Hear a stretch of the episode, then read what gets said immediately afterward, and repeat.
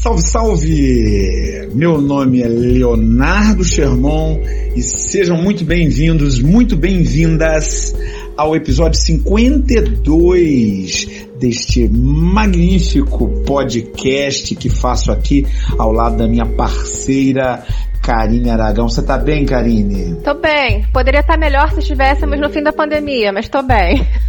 E para provar como eu estou bem, estamos aqui gravando esse episódio 52, em que nós dialogamos sobre os nossos processos de colonização, tentando refletir um pouquinho sobre qual é o tamanho dessa nossa colonização contemporânea, entendendo diferentes tempos históricos e diferentes olhares. Na segunda parte, a gente tenta achar uma saída para esse processo de colonização tão imenso dos nossos dias. Vamos mergulhar?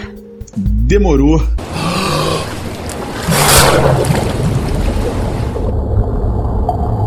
Leonardo Germão de Sá, nosso grande historiador desse podcast. Hoje nós vamos dividir um pensamento aqui que conecta o Brasil de 1500 ao Brasil de 2021, ou 2020 parte 2, como a gente costuma chamar. Quando a gente olha para esse Brasil contemporâneo, é possível perceber que a gente ainda carrega muitas marcas de colonização, como a nossa própria arquitetura. A Grada Quilomba, que é uma escritora portuguesa, uma das principais vozes dos estudos decoloniais, fala sobre a nossa estrutura naturalizada, por exemplo, de construções arquitetônicas coloniais que tem o que a gente chama de porta da frente e porta dos fundos, em que essa porta da frente e a porta dos fundos tem sujeitos muito demarcados, que ocupam lugares diferentes na sociedade. Além disso, ela observa também a permanência aqui no Brasil de serviços que marcam uma estrutura escravocrata como se fizessem parte de uma dinâmica comum. E aí ela coloca que, que o Brasil naturalizou a figura, da, a figura feminina principalmente da mulher negra, como aquela que tem a tarefa de limpar a casa do senhor de engenho e ainda caso seja combinado entre os dois, pode desfrutar do que existe no Brasil, que é o quarto de empregada. E é com essa discussão levantada pela Grada Quilomba quando ela fala de colonização e de decolonização, quanto aos nossos resquícios coloniais, que a gente pode começar o nosso diálogo refletindo um pouco sobre como se deram esses processos de empreitada colonial e sobre qual é o tamanho da nossa colonização. Explica um pouquinho isso para a gente, Leonardo Germão. O tamanho da nossa colonização é gigantesco. É gigantesco.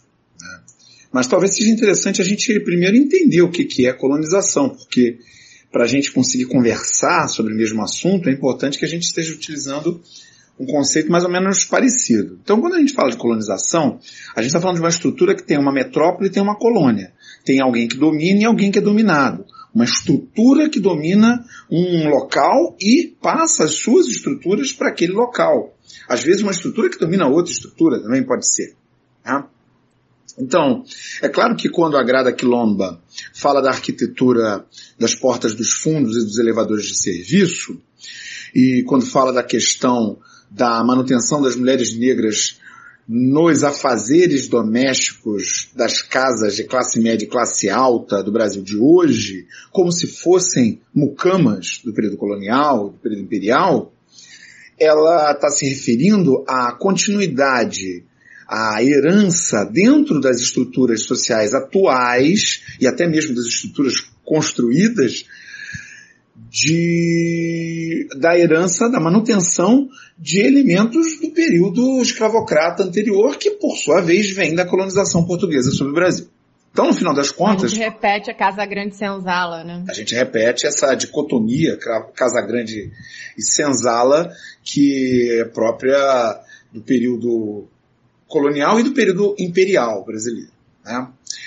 Mas, mas não só isso Claro que o só aí fica mal colocado porque fica parecendo que é pouca coisa, mas não é. é mas não é apenas essa a colonização.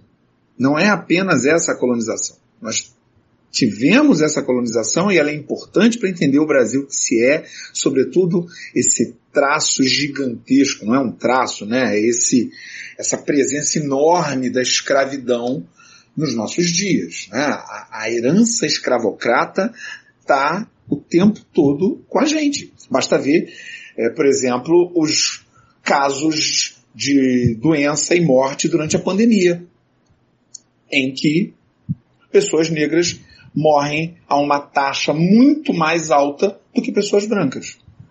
Tem que ser muito ingênuo para achar que isso não vem de uma estrutura que mantém os corpos negros numa situação de risco até hoje e, e que e, provém lá do período imperial, do período colonial. Né? Então, é, é, é claro, isso está certo, mas lembro, não é essa a nossa única colonização.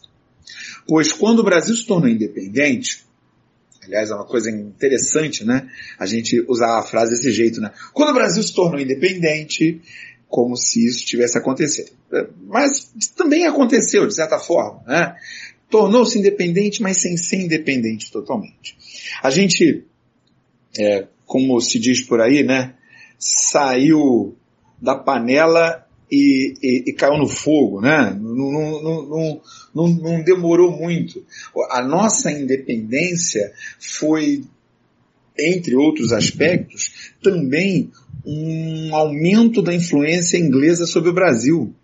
Já desde o processo de independência, pois quem intermediou a legitimação da independência brasileira junto a Portugal foi a Inglaterra, inclusive com valores com recursos para ajudar o Brasil a conseguir se tornar politicamente independente de Portugal. Então, de fato, a gente tinha uma colonização formal até 1822, até 7 de setembro de 1822, se a gente for bem tradicionalista na data, né? Porque nem mesmo essa data é consenso. É, existem outras possibilidades de data, como, por exemplo, a proclamação da Assembleia Constituinte ou a coroação de Dom Pedro I. Enfim, nós estamos aqui para falar das datas da independência. É, mas é, até a independência, ok, nós éramos é, dependentes politicamente de Portugal, uma colonização formal, mas depois da independência se estabelece uma colonização informal. A estrutura de colonialidade que tinha sido tão bem desenvolvida nos anos portugueses, ela permanece. Só muda o dono né, sob nova direção, agora pertence à Inglaterra. Haja vista a, a, toda a pressão inglesa para o fim da escravidão, aliás, um traço, vamos dizer assim, um traço positivo, né, o fim da escravidão, é, mesmo que a elite brasileira não quisesse, a, o fim da escravidão foi atrasado o quanto foi possível. E, e quem atrasou foi a elite brasileira. É, mas a Inglaterra pressionou até que isso acontecesse, claro, junto com o movimento negro brasileiro que também atuou nesse sentido, o movimento abolicionista. E mesmo quando a Inglaterra perdeu uma parte dessa força e outras potências surgiram, uh, o Brasil continuou sendo uh, submisso. No século XX, principalmente uh, submisso aos Estados Unidos, que veio para cá, controlou a doutrina Monroe a partir de 1920, principalmente, e, e estabelecendo uma estrutura de dominação muito grande, muito, muito forte, empurrando é, os seus produtos de todos os tipos da indústria em geral e da indústria cultural para cá. Então, é... então essa, essa colonização inglesa seria a nossa segunda colonização, podemos dizer assim, uma, uma outra colonização. Sim, a gente teria a primeira colonização portuguesa, a segunda inglesa e a, a terceira a colonização dos Estados Unidos, que permanece até hoje.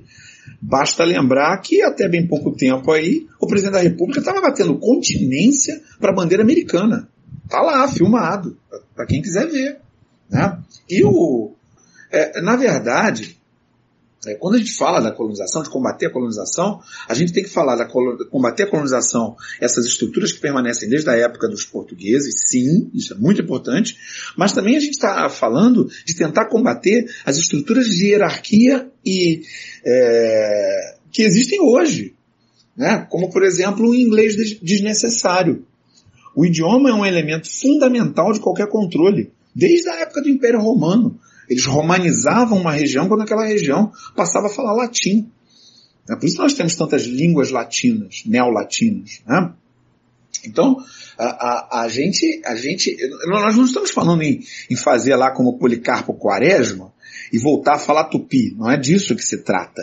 Mas Vamos escrever uma petição. Petição pedindo Exatamente, vamos fazer uma petição e tal. Vamos andar de cocar por aí. Não, não, mas não é disso que se trata. Mas, por outro lado, para que, que a gente usa tantos termos em inglês quando a gente nem mesmo sabe o significado e nem pensa o significado? Eu estava vendo hoje é, sobre computadores, né? Os computadores nós temos os desktops e os laptops.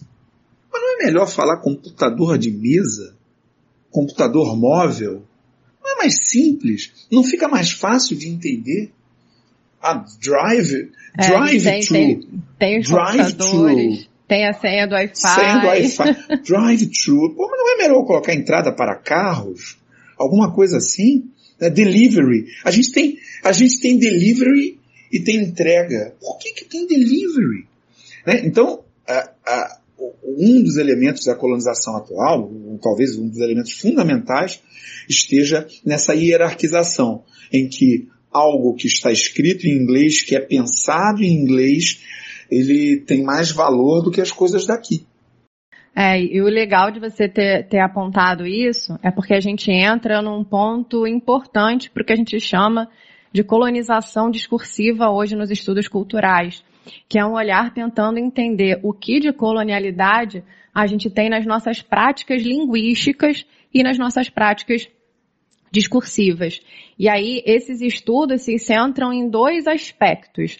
Um dos aspectos é olhar a inserção de termos estrangeiros na nossa língua, e isso tem muito a ver com, com o que você colocou, quando a gente usa o inglês, quando a gente usa o francês, como se aquilo ganhasse um tom de requinte, porque você usou a palavra em inglês ou você usou uma palavra em francês. Exemplos, quando você vai um coifé em vez de um salão de beleza. Ou quando você vai a um coffee shop em vez de uma cafeteria, como se o nomezinho tornasse esses lugares melhor, né? E tem um outro aspecto desse linguístico que tem a ver com o nosso próprio processo de aquisição de linguagem, que como você colocou, a gente usa desktop às vezes sem perceber. né? A gente fala Google Meet sem perceber. Que é o quanto mais a gente escuta a língua, mais ela se torna interna- internalizada, gente. Então, como a gente consome muitos produtos culturais em língua estrangeira, principalmente em inglês, é, é o que a gente acaba escutando, é o movimento de entrada dessa língua e automaticamente é esse movimento de saída. Por isso que pra gente é normal, natural, você pedir a senha do, do, do Wi-Fi, né? Ou você fazer um Google Meet, como a gente está colocando aqui. E aí esse é um dos pontos de, dessa colonialidade discursiva. Mas é legal também chamar atenção, até para falar de uma referência brasileira, da antropóloga Lélia Gonzalez, que é uma das, dos no, é, fortes nomes da, da, dos estudos decoloniais hoje, que é um movimento para tentar perceber essa nossa colonialidade e romper com essa colonialidade, quando ela olha para a nossa língua, lá na década de 70, lá na década de 80, e a Lélia vai até mais fundo, né, analisando esse sintoma discursivo de colonialidade.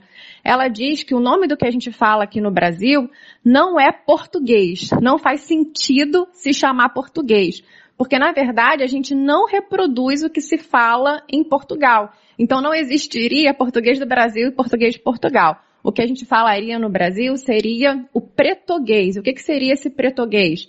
Seria a mistura do que a gente tem das línguas de matriz africana, como o Kimbundu e o Ambundu, com a língua tupi, que também é a nossa, né, a nossa língua autóctone, podemos dizer assim, misturado com esse português que é falado pelo colonizador. Então, o nosso idioma seria outro que não isso que a gente diz, né? Mas como dominar a nossa linguagem é uma empreitada colonial, né? O que, que o colonizador vai fazer? Ele vai tentar apagar aquele sujeito que ele quer colonizar. E uma dessas formas é apagar a linguagem dele, que é um dado de reconhecimento, para que ele não se reconheça mais como sujeito. Então houve essa pressão, né, essa empreitada na colonização, de dizer que o nosso idioma era do colonizador quando Lélia vai mostrar pra gente que não é.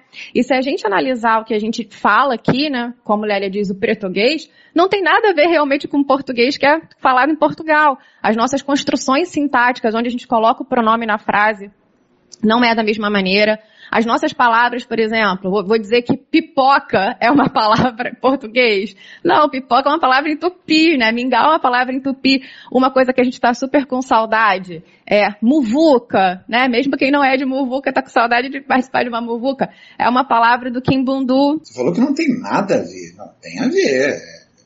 É, é, o idioma um vem do outro. Não é que não tenha nada a ver com o português de Portugal. Não, não é chamado de português de Portugal. Não, não tem a, a mesma estrutura que a gente usa no português de Portugal, não é daqui. O nosso idioma é uma mistura. Mas não é que não tenha nada a ver. Tem, tem a ver. A gente consegue se entender. Mas a nossa estrutura, a estrutura sintática não é. Está falando dos elementos é, constitutivos do idioma. Tudo bem. Mas é, não é que não tenha nada a ver. Tem a ver. É, é parecido. É, é, se, você, se a gente pega um livro escrito é, em português de Portugal, a gente consegue entender. Né? É, não é tão. Faz parte. Faz parte, porque o português faz parte da nossa montagem linguística.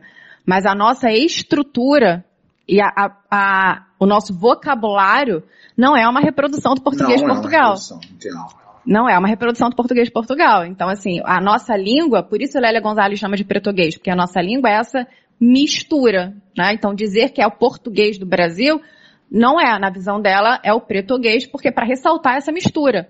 E, realmente, e por esse motivo, chamar a atenção para os elementos que não são é, do colonizador, que fazem parte da nossa língua, né? Numa tentativa de não invisibilizar mais esses elementos. Porque a nossa colonização discursiva vai se dar em relação a esse apagamento, que parte também do nosso próprio né, da nossa própria é, é, atitude de garantir, às vezes, um, um, um viés pejorativo à língua que não é a do colonizador. Por exemplo, que está misturada com a nossa cultura. Por que, que a gente fala que quando alguém bota Santo Antônio de cabeça para baixo, é uma promessa, e quando alguém faz um rito próximo na Umbanda no Gandomblé, é despacho? Porque a gente atribui o lado pejorativo a essa palavra. Por que, que a gente atribui um lado pejorativo? Por que, que veio para cá um lado pejorativo para a palavra macumba? Porque tem a ver com um ritmo, tem a ver com um instrumento musical que é de matriz africana. Então, atribuir esse lado pejorativo e essa invisibilidade tem a ver com o lado discursivo da nossa colonialidade também, né? Que é interessante observar. Sim, tem a ver com a nossa colonialidade. E esses processos que é, mantém essas palavras em tom pejorativo tem acontecido hoje. O processo de construção disso tem acontecido hoje. Afinal de contas, tudo que vem do exterior, principalmente o que vem das grandes potências, é, tem sido visto de uma maneira positiva. Nesse processo lindo chamado globalização, né? Globalização é um processo de colonização. No, a globalização, ela não é uma distribuição é, igualitária, é, mundialmente falando, dos fluxos de transferência de informação. A gente fica sabendo, em nome da globalização, de um monte de coisa que vem da Europa e dos Estados Unidos e de quase nada do que vem dos nossos é, vizinhos latino-americanos, ou da América Central, ou da África, da, da África Central, de qualquer ponto da África até. Né? Então, não é globalização, é colonização. Essa ideia de globalização, ela está por trás da manutenção do controle é, de, uma, de uma cultura sobre outra. E uma, uma manutenção de controle que tem objetivos econômicos, muitas vezes, políticos e econômicos. Porque se a gente naturaliza esse controle, fica mais fácil vender chiclete, refrigerante, bala, coisas que são alheias à cultura daqui. Ninguém tomava refrigerante na quantidade que se toma hoje no Brasil dos anos 50, dos anos 40, quando esse processo estava só iniciando. Né? Ninguém usava tênis ou, ou, ou calças jeans. Né? E, e, isso tudo vem num combo, né? Olha a música. A música é a música pop, sei lá. Olha o que, que aquele artista usa. Ele usa a roupa da empresa tal né? E essa empresa tal é uma empresa desse país que também domina a cultura. Vem tudo num bloco só. Ah, eu odeio cinema brasileiro. Eu só gosto de cinema dos Estados Unidos. Sim, porque eles estão lá vendendo um combo completo. Você vai e, não é só comprar ah, os produtos do, do, do filme, mas ver aquela determinada forma de vestir, de existir, de falar e comprar. É, e como você colocou, quando a gente consome o, né, esse material cultural dos Estados Unidos, que é o que a gente está falando aqui agora como exemplo, essa é uma forma da gente se colocar numa posição de subalternidade também, né? porque a, a sua autocolocação nessa posição é um sintoma da sua percepção de que você é inferior, né? E a colonização ela parte desse desse pressuposto. Ela vai tentando criar falácias para justificar, e com muitas aspas, essa colonização. E aí cria ideias falaciosas de raça, cria ideias falaciosas de gênero. A gente estava falando aqui da língua, e aí me veio à cabeça agora o processo de catequização né, que, os índios, os indígenas sofreram. Porque apagar esse, esses dados de reconhecimento, apagar a religião, que é um dado de reconhecimento, também, também é colonização. E aí, para chamar a atenção disso, né, de, de toda essa colonialidade grande, a gente pergunta. E agora, José?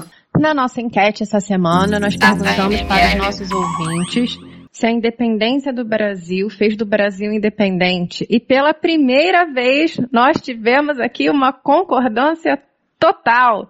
100% das respostas falou que não, nós não somos independentes após a independência, que bem nos lembrou Leonardo Sherman as cenas da independência nesse início do nosso podcast. Além disso, nós perguntamos qual o tamanho da nossa colonização. E muitos apontaram questões que a gente discutiu aqui na primeira parte sobre a nossa língua, sobre a nossa cultura, sobre a globalização. Visto isso tudo, agora a gente precisa tentar pensar numa saída para essa colonização. E aí eu te pergunto, Leonardo Sherman, amigo íntimo de Eric Hobsbawm, como nós saímos desse processo de colonização na contemporaneidade? Pois é. Mas para sair desse processo de colonização, talvez a gente tenha que é, deixar o Hobsbawm lá, Ih, ler depois, Hobsbawm, vai, mas cair dentro do, vai.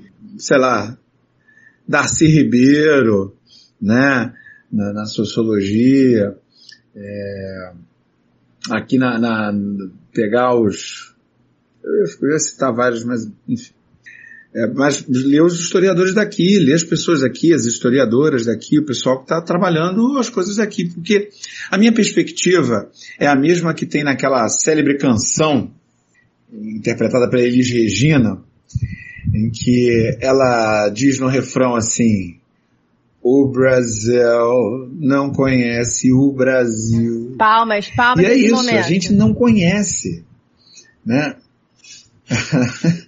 É, a gente não conhece, a gente não conhece o país, a gente não conhece a nossa cultura, a gente não conhece a nossa sociedade, e quanto mais próximo a gente está dos ambientes urbanos e da, da, da parte, vamos dizer assim, de maior controle político e econômico, mais distante a gente está dessas fontes de saber é, importantíssimas que nós temos aqui.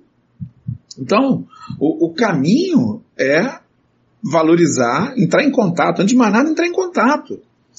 Tem que assistir os filmes nacionais, tem que visitar a, a, os lugares para além daquilo que é já planificado pelas estruturas econômicas de globalização. Né? Vai visitar um lugar, não adianta ir no shopping.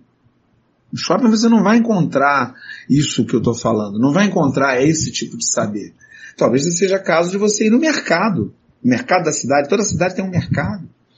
Né? Ver o que, que a pessoa é, que mora ali, que de certa maneira é, é a, a, a, detentora desses saberes, o que, que ela fala, como ela fala, o que, que ela vive, como é que ela vive. É, é não adianta, se a gente faz, como diria Renato Russo, né, é, consumindo enlatado de 9 às 6, né, desde criança, nós consumimos lixo, né, comercial, industrial. O que, que adianta? Como é que a gente vai entrar em contato com essa riqueza? Por que, que a gente ouve música americana? Por que, que a gente ouve música em inglês? Eu não consigo compreender. Não é que eu não goste, você ouça música em inglês à vontade, em francês. Mas por que, que a gente não ouve música em português predominantemente? Por que, que a gente não entra em contato com, com, mesmo com músicas de outros países que falam português e que tem muito mais relação com a nossa história? Músicas dos nossos vizinhos latino-americanos que tem muito mais relação com a nossa história. A gente não entra em contato com o país. A gente está sempre, infelizmente, é, acessando os elementos culturais de uma maneira pausterizada. Uma maneira que vem nesse rolo compressor da mídia. Então, é, a gente precisa de terapia como sociedade. Se precisamos. Né? A gente precisa de terapia, porque a gente precisa reconhecer a, a, isso tudo em nós próprios, esse autoconhecimento. Né? Porque fica parecendo que a gente, ah não, surgiu agora. Surgiu, surgiu tudo agora. Não, que isso, rapaz? Não, é, o Brasil tem que conhecer o Brasil, tem que conhecer as nossas matrizes culturais, né, a matriz cultural dos povos africanos que foram sequestrados e trazidos para cá e que trouxeram consigo a sua cultura. A, a, matriz cultural dos povos indígenas que foram conquistados e que vêm sendo dizimados até o dia de hoje. Mas a cultura está aí, essas pessoas estão aí. A gente tem que reconhecer isso e valorizar isso. As suas colocações me fazem pensar que parece que a gente pré-desvaloriza algo quando vem da, abaixo da linha do Equador, né? Pegando essa metáfora. Quando você coloca que a gente não conhece. A gente não pré-desvaloriza, a gente desvaloriza, porque a gente está num, num, num afã, a gente está num afã tão violento de querer se parecer com estadunidense ou com europeu, e a gente está nesse afã violento e intenso desde que o Brasil é Brasil é, desde o início da colonização portuguesa. Tá? É, parece que a gente cria uma identidade que é mais pró, que tenta ser mais próxima dos Estados Unidos do que dos outros países da América Latina, né? Existe essa, essa tentativa de farsa. E a literatura já até colocou isso. Já. Nelson Rodrigues já tinha até nome para isso. Complexo de vira-lata. Complexo de vira-lata. Nelson Rodrigues aí até, até hoje, colocou pra gente até hoje. E isso, tudo que você colocou, eu acho bacana para a gente pensar que é o seguinte, o nosso trabalho de decolonização, de romper com esse processo colonial, é um trabalho que vai requerer da gente um esforço, uma vez que né, nós crescemos, que nós estamos ainda muito embebidos dessas referências externas, a gente precisa é, olhar de maneira crítica para o que a gente lê, para o que a gente, por mais que eu não goste dessa palavra, mas para o que a gente consome como cultura, para o que a gente escuta, para o que a gente assiste, a gente precisa problematizar. Será que eu, os, dos últimos cinco livros que eu li, todos são de literatura estrangeira? Por que, que eu não insiro a literatura brasileira? Por que, que eu não insiro nacional? E aí não é você virar as costas para uma literatura que é para uma arte e cultura que acontece é, em países estrangeiros mas você inserir a literatura brasileira, inserir a cultura brasileira, uma vez que ela é a que te forma, uma vez que ela é a do país em que você está inserido. Então, assim, é de maneira crítica mesmo. Ah, eu vou ouvir, como você falou, eu gosto de música americana, mas será que eu ouço a música americana que eu gosto e ouço também a música nacional? Ou eu já vou com aquele parte daquele pressuposto, ah, porque é, é a nacional não presta, porque a nacional é ruim. Né? A ideia é essa ideia de, de viralatismo mesmo. E aí eu diria que a gente tem dois movimentos aí. Um movimento relacionado ao currículo escolar, que eu acho que a gente precisa olhar para esse currículo escolar com atenção. A gente precisa, assim, é claro, a gente faz seleções. Quando a gente insere umas coisas, a gente tira outras. Então, existe uma seleção ali que a gente precisa fazer. Mas a educação está aí para isso, tá? Para problematizar todas essas questões. Mas eu vou dizer, por exemplo, na minha área da literatura, a gente precisa inserir é, autores negros, A gente precisa inserir autores indígenas, justamente para chamar a atenção para essa cultura que muitas vezes é invisibilizada e a gente conhece pela brincadeira que eu fiz com você do Hobbes-Ball, por exemplo, a gente conhece pelo olhar externo. A gente aqui ama Bauman, né? Ama Bauman é o nosso é, é o nosso padrinho, mas a gente também precisa ler quem está falando desse Brasil de dentro, por dentro, que é o Silvio Almeida, a gente precisa ler o Gessé Souza, a gente precisa desse olhar. E nesse ponto, para todo Bauman, para todo Hobbes Baum, tem o Milton Santos, tem um Darcy Ribeiro. Perfeito. Tem uma Lélia Gonzalez, uma Sueli Carneiro, a gente tem a Conceição Evaristo, a gente tem aqui. A gente tem aqui tudo que a gente precisa. Né? Ah, mas é para fechar os olhos para o exterior? Não! A gente precisa ser mais tropicalista nesse sentido, né? Vamos meter a guitarra elétrica no samba, né? Ou se você quiser um modernista, né? Antropofagia. Antropofagia. Exatamente, não virar as costas, mas promover essa mistura. Né? Já que a gente tem aqui uma mistura, façam essa mistura, não uma hierarquização, que era justamente a ideia do, do Oswald de Andrade. A antropofagia é para aglutinar, não para estipular hierarquizações. E aí, nesse sentido, talvez seja uma saída, respondendo ao nosso querido Drummond e agora José. Quem sabe a resposta seja essa, né? Antropofágico e tropicalista, para a gente sair um pouquinho dessa empreitada colonial. E já que a gente está falando de mistura, é hora de nos misturarmos com os nossos ouvintes e lermos as mensagens na garrafa. É, nós recebemos aqui a mensagem do Matheus Hartmann, um ex-aluno querido e ouvinte, e ele ouviu a nossa volta, o número 51, em que nós tratávamos é, do palco para os malucos nas redes sociais e em outros espaços da nossa sociedade. E ele ah, diz que lembrou de um episódio, ele lembrou de um episódio de outro podcast, lá do B do Rio, é, em que eles abordaram exatamente essa questão das redes sociais.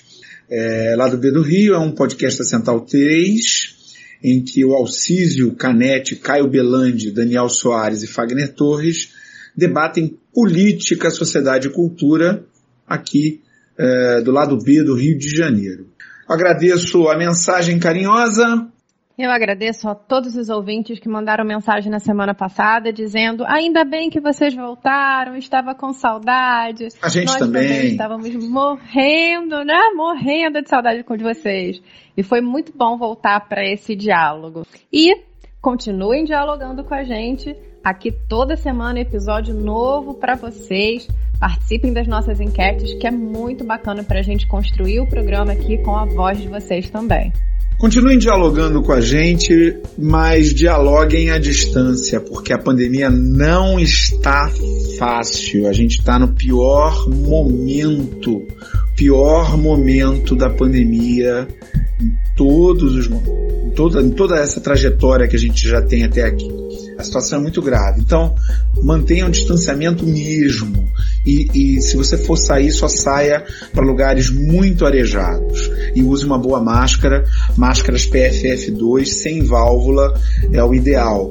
E mesmo assim, se você tiver em última alternativa que sair para ir para um lugar fechado e que você vai encontrar com pessoas que não moram com você, é, fique pouco tempo fique pouco tempo lá, né? no máximo 15 minutos, é o que dizem os especialistas, é, porque realmente a gente está vivendo um cenário caótico, um cenário que era inimaginável por qualquer um de nós. E agora que já tem solução, a solução existe, está sendo aplicada, mas aqui no Brasil a gente sabe os problemas que a gente tem, né? Quem são, né? Quem é o problema e por que que isso está demorando tanto. Logo, é, a gente precisa se resistir e ficar vivo para conseguir chegar à solução. Enquanto isso, além de resistir, além de resistir e ficar vivo, também deem like, viu? Aperta aí um favoritar pra gente. Ajuda a gente, neném. Fiquem bem, coloquem-se em segurança e até semana que vem. Um beijo para todos vocês. Valeu, galera, e até semana que vem.